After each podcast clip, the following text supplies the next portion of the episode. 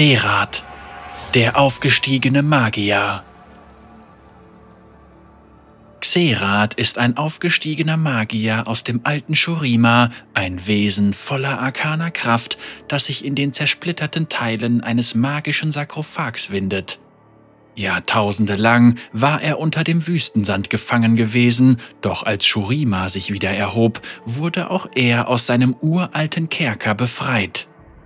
Sein Machthunger hat ihn in den Wahnsinn getrieben und jetzt will er an sich reißen, was er als seinen rechtmäßigen Besitz ansieht. Die emporgekommenen Zivilisationen dieser Welt sollen nach seinem Willen neu geformt werden. Der Junge, der später den Namen Xerath tragen sollte, wurde vor tausenden von Jahren als namenloser Sklave in Shurima geboren.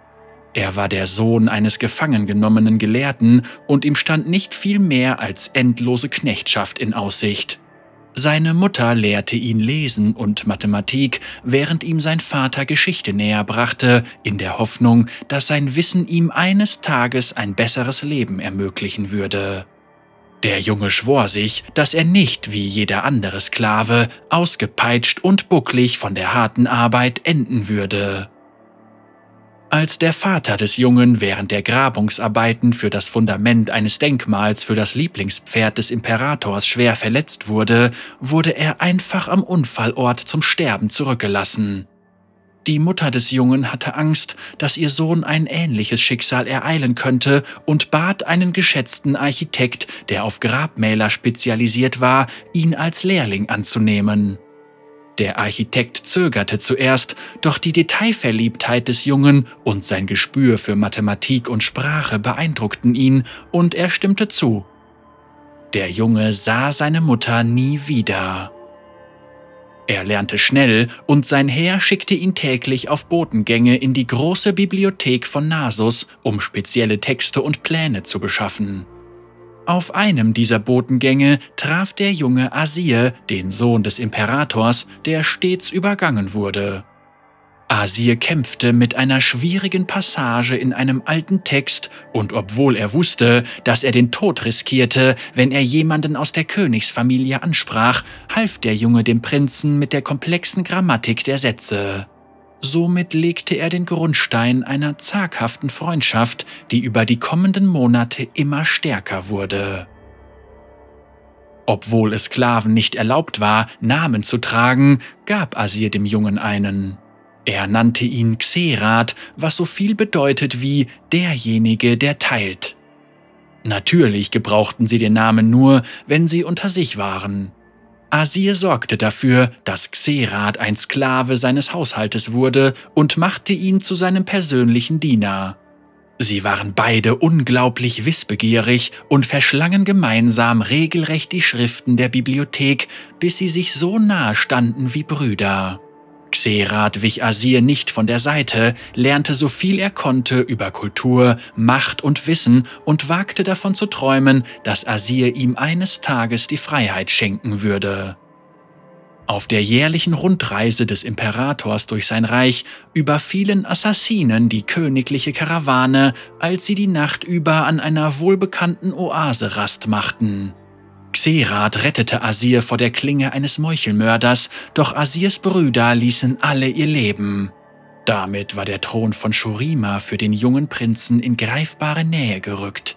Als Sklave konnte Xerath keine Belohnung für seine Tat erwarten, doch Asir versprach, dass sie eines Tages Brüder sein würden.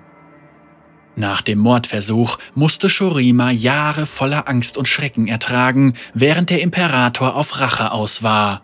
Xerath wusste genug über den Lauf der Geschichte und die Dynamik des schurimanischen Hofes, um zu begreifen, dass Asirs Leben an einem seidenen Faden hing. Er mochte zwar Thronerbe sein, doch der Imperator hasste Asir und nahm es ihm übel, dass er am Leben geblieben war, während seine geliebten Söhne gestorben waren. Die Frau des Imperators stellte eine noch unmittelbarere Gefahr dar. Sie war jung genug, um Kinder zur Welt zu bringen und hatte bisher viele gesunde Söhne geboren. Die Chancen, dass sie ihrem Mann einen weiteren männlichen Erben schenken würde, standen gut. Doch sollte dies geschehen, wäre Asirs Leben verwirkt. Obwohl Asir im Herzen ein Gelehrter war, überzeugte Xerath ihn davon, dass er lernen musste, sich zu verteidigen, wenn er überleben wollte. Also widmete Asir sich den Waffen und der junge Erbe sprach Xerath einen höheren Rang zu, damit dieser seine Ausbildung weiter voranbringen konnte. Beide Jugendliche leisteten Großes und Xerath stellte sich als außerordentlich begabter Schüler heraus, der mit großer Leidenschaft nach mehr Wissen strebte. Xerath wurde Asirs Vertrauter und rechte Hand, ein Privileg, das bisher noch keinem anderen Sklaven zuteil geworden war. Seine Stellung verlieh ihm großen und wie einige meinten unverhältnismäßigen Einfluss auf den jungen Prinzen, der sich mit jedem vergangenen Tag mehr auf Xerats Urteil verließ. Xerath strebte mit aller Macht nach immer größerem Wissen, wo immer er es auftreiben konnte, ganz egal der Preis, ganz die Quelle. Er öffnete lang versiegelte Bibliotheken, stürzte sich in vergessene Grüfte und konferierte mit Mystikern, die sich unter den Sanden versteckt hielten. Sein Wissen und sein Ehrgeiz wuchsen mit unkontrollierter Geschwindigkeit. Jedes Mal, wenn am Hofe Gerüchte über die zwielichtigen Orte aufkamen, die er besuchte, fand er Möglichkeiten, unangenehme Stimmen zum Schweigen zu bringen.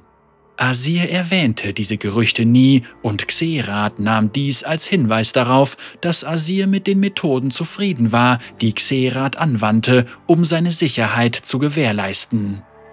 Die Jahre vergingen und Xerath unternahm immer extremere Schritte, um zu verhindern, dass die Frau des Imperators eine Schwangerschaft zu Ende brachte.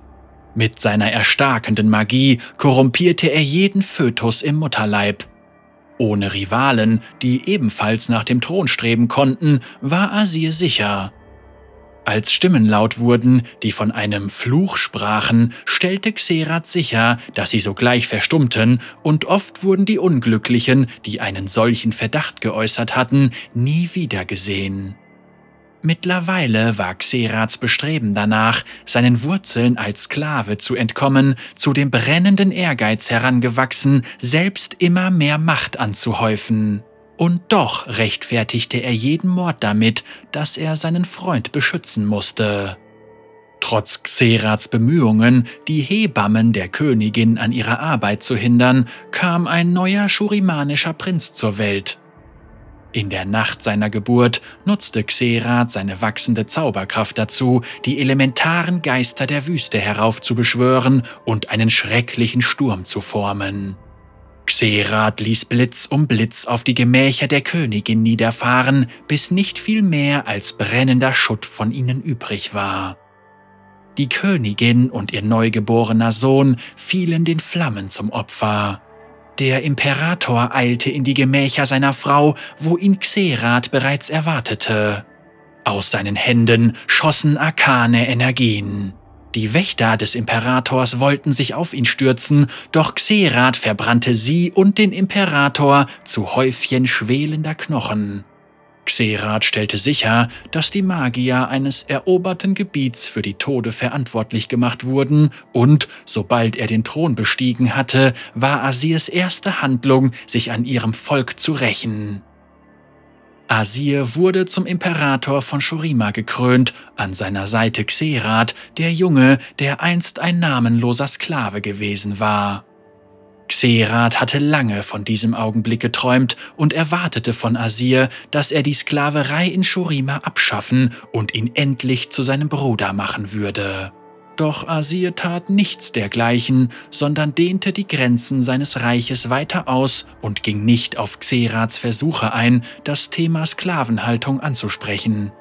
Für Xerath war dies ein weiterer Beweis für Shurimas moralische Korruption und er warf Asir wütend vor, dass er sein Versprechen gebrochen hatte.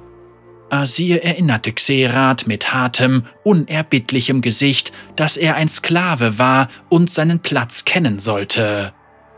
An diesem Tag verlor Xerath das letzte bisschen an Großherzigkeit, das ihm noch geblieben war, doch er verbeugte sich in einer Geste der Unterwerfung und akzeptierte nach außen hin Asirs Entscheidung. Während Asir seine Eroberungen fortsetzte, blieb Xerath an seiner Seite, doch alle seine Handlungen waren darauf ausgerichtet, seinen Einfluss über ein Reich zu mehren, das er nun selbst zu übernehmen gedachte. Ein Reich zu stehlen war nicht trivial und Xerath wusste, dass er mehr Macht benötigte. Die berühmte Legende von Renekton's Aufstieg besagte, dass ein Sterblicher nicht von den Sonnenpriestern gewählt werden musste. Jeder konnte aufsteigen. Also plante Xerath, sich die Macht des Aufstiegs anzueignen. Keinem Sklaven war es erlaubt, vor der Sonnenscheibe zu stehen, und so nährte er das Ego des Imperators, sprach seine Eitelkeit an und setzte ihm unmögliche Visionen von einem alles umspannenden Weltreich in den Kopf. Doch dieser Traum würde nur Wirklichkeit werden, sollte Asir zu einem Aufgestiegenen werden, wie die größten Helden Shurimas vor ihm. Mit der Zeit zahlte sich Xerats Beharrlichkeit aus und Asir verkündete, dass er das Ritual des Aufstiegs durchführen würde und dass er sich das Recht dazu verdient hätte, als Aufgestiegener neben Nasus und Renekton zu stehen. Die Sonnenpriester protestierten, doch Asirs Hochmut war so groß, dass er unter Androhung von Todesschmerzen befahl, seinen Anweisungen Folge zu leisten. Nasus und Renekton wohnten der Veranstaltung des Tages nicht bei, da Xerath eine Ablenkung für sie vorbereitet und das Siegel eines magischen Sarkophags geschwächt hatte, der eine Kreatur lebenden Feuers enthielt. Als die Kreatur sich endlich ihrer Fesseln entledigte, konnten es nur Renekton und Nasus mit ihr aufnehmen. Auf diese Weise hatte Xerath Asir die einzigen beiden Wesen genommen, die ihn vor seinem Schicksal hätten bewahren können. Asir stand unter der Sonnenscheibe, doch bevor die Priester das Ritual begannen, geschah etwas, womit Xerath in keiner Weise gerechnet hatte. Der Imperator drehte sich zu Xerath um und sagte ihm, dass er von nun an ein freier Mann sei. Er entließ ihn und alle Sklaven Shurimas aus den Ketten ihrer Knechtschaft. Dann umarmte er Xerath und nannte ihn seinen ewigen Bruder. Xerath war sprachlos. Ihm war alles gegeben worden, was er jemals ersehnt hatte, doch der Erfolg seines Plans hing von Asirs Tod ab und nichts würde ihn von seiner Ausführung abhalten. Zu viele Teile des Getriebes waren bereits in Bewegung gesetzt worden und Xerath hatte zu viel aufgegeben, um jetzt noch umzukehren. Ganz egal, wie sehr sich dies ein Teil von ihm wünschte. Die Worte des Imperators durchdrangen die Bitterkeit, die Xeraths Herz umgab, doch kamen sie Jahrzehnte zu spät. Asir war sich der Gefahr nicht bewusst, in der er schwebte, und drehte sich um, als die Priester das Ritual begannen, um die ehrfurchtsgebietende Kraft der Sonne herabzubeten. Er nahm Asirs Platz ein, und das Licht der Sonne erfüllte ihn, als es ihn zu einem aufgestiegenen Wesen wandelte. Doch die Macht des Rituals war nicht für ihn bestimmt gewesen und die Konsequenzen, die sein Verrat an Asir mit sich brachten, waren verheerend. Die entfesselte Kraft der Sonne vernichtete ganz Shurima, riss seine Tempel entzwei und ließ nichts als Ruinen von der Stadt zurück.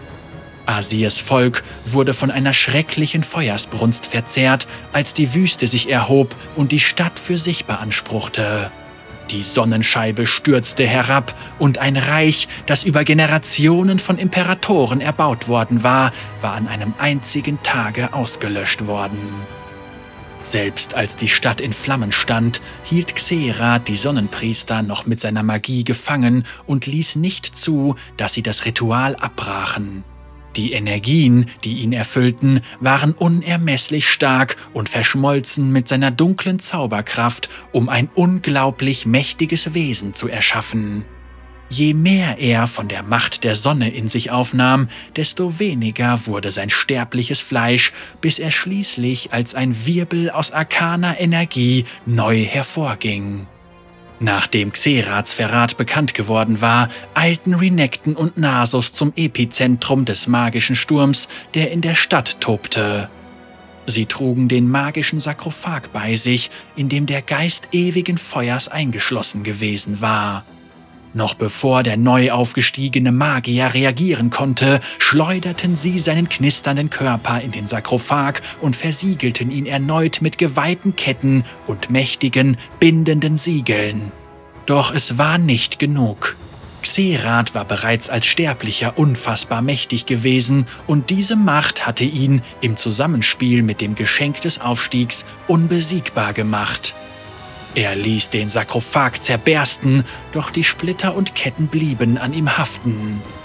Renekton und Nasus warfen sich auf Xerath, jedoch war seine neu geschöpfte Kraft so groß, dass er sie beide in Schach halten konnte. Ihr Kampf tobte durch die einstürzende Stadt und vernichtete, was noch nicht unter dem Sand begraben war. Die Brüder konnten Xerath zum Grab der Imperatoren zerren, dem größten Mausoleum von Shurima, eine Gruft, deren Schlösser und Schutzzauber nicht gebrochen werden konnten und die nur dem Blut des Imperators gehorchten. Renekton zwang Xerath hinein und befahl Nasus, den Kerker hinter ihnen zu versiegeln. Schweren Herzens tat Nasus, wie ihm geheißen worden war.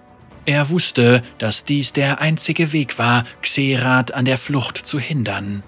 Renekton und Xerath stürzten in ewige Finsternis und dort blieben sie in einem ewigen Kampf verwickelt, als die einst so stolze Zivilisation von Shurima in sich zusammenfiel.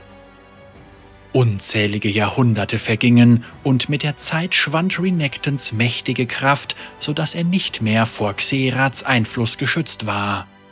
Mit vergifteten Lügen und Blendwerk verdrehte Xerath Renektons Geist und erfüllte ihn mit unverdienter Bitterkeit gegen Nasus, den treulosen Bruder, der ihn, gemäß Xeraths gesponnener Lüge, vor langer Zeit im Stich gelassen hatte. Als das Grab der Imperatoren letzten Endes unter dem Wüstensand wiedergefunden wurde und Sivir und Cassiopeia es aufbrachen, wurden Xerath und Renekton mit einer Explosion aus Sand und Geröll befreit. Renekton spürte, dass sein Bruder noch am Leben war und ließ die Ruinen hinter sich. Sein gefolterter Verstand war nicht zu viel mehr fähig als der eines wilden Tieres. Nach einem Zeitalter, das Legenden anheimgefallen war, wurde Shurima neugeboren. Und als es sich majestätisch aus dem Sand erhob, fühlte Xerath, wie eine weitere Seele unter dem Sand ins Leben zurückkehrte. Eine Seele, die er lange für tot gehalten hatte. Asir war nun auch als Aufgestiegener zum Leben erweckt worden, und Xerath wusste, dass es für keinen von beiden Frieden geben würde, während der andere am Leben war. Xerath suchte das Herz der Wüste auf, um seine Stärke wieder zu gewinnen und zu verstehen, wie sich die Welt in den Jahrtausenden, die seit seiner Gefangennahme vergangen waren, verändert hatte. Seine verlorenen Kräfte wuchsen mit jedem Augenblick an, und er befand, dass diese Welt förmlich um eine Eroberung bettelte. Es wimmelte nur so von Sterblichen, die darauf warteten, einen neuen und schrecklichen Gott anzubeten. Trotz all seiner neuen Stärke und ganz egal, wie weit er den namenlosen Sklavenjungen hinter sich zurückgelassen hat, ist sich Xera doch bewusst, dass er immer noch in Ketten liegt.